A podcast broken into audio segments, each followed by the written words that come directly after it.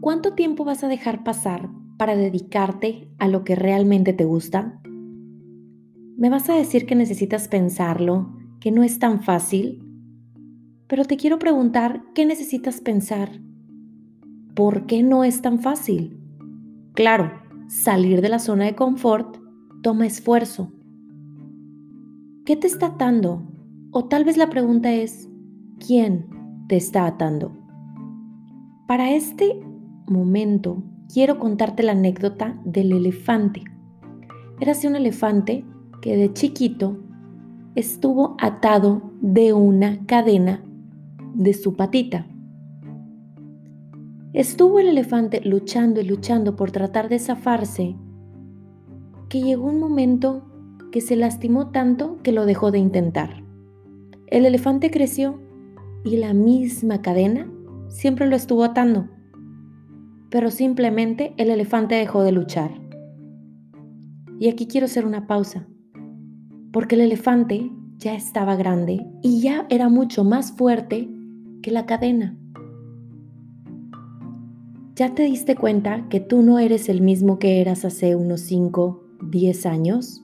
O no te vayas tan lejos, no eres la misma persona que hace una semana. ¿Qué te está atando? ¿No te das cuenta que ya eres mucho más fuerte que esa cadena? Ahora te voy a contar la siguiente historia. Una niña le pregunta a su madre, ¿por qué hay que lavar el carro? A lo que la madre responde, porque sí. Pero la niña le dice, eso no es una respuesta.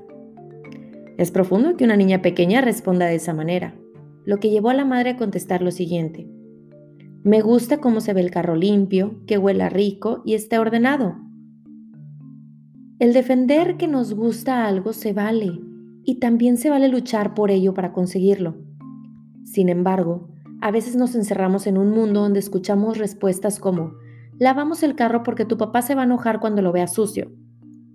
O, lavamos el carro porque si se sube gente, lo tiene que ver limpio. Repartimos nuestras acciones en el exterior sin fortalecer nuestras propias decisiones. Por último, quiero cerrar con la siguiente frase. No digas creo cuando estás seguro de lo que dices. No minimices tus sentimientos o emociones, tus sueños o pasiones. Si aún no sabes lo que quieres, date el tiempo de descubrirlo. Y si ya sabes, haz pequeñas acciones para que día con día estés más cerca de tu sueño. O por qué no, rompe ya esa cadena que te está atando porque ya eres mucho más fuerte que antes.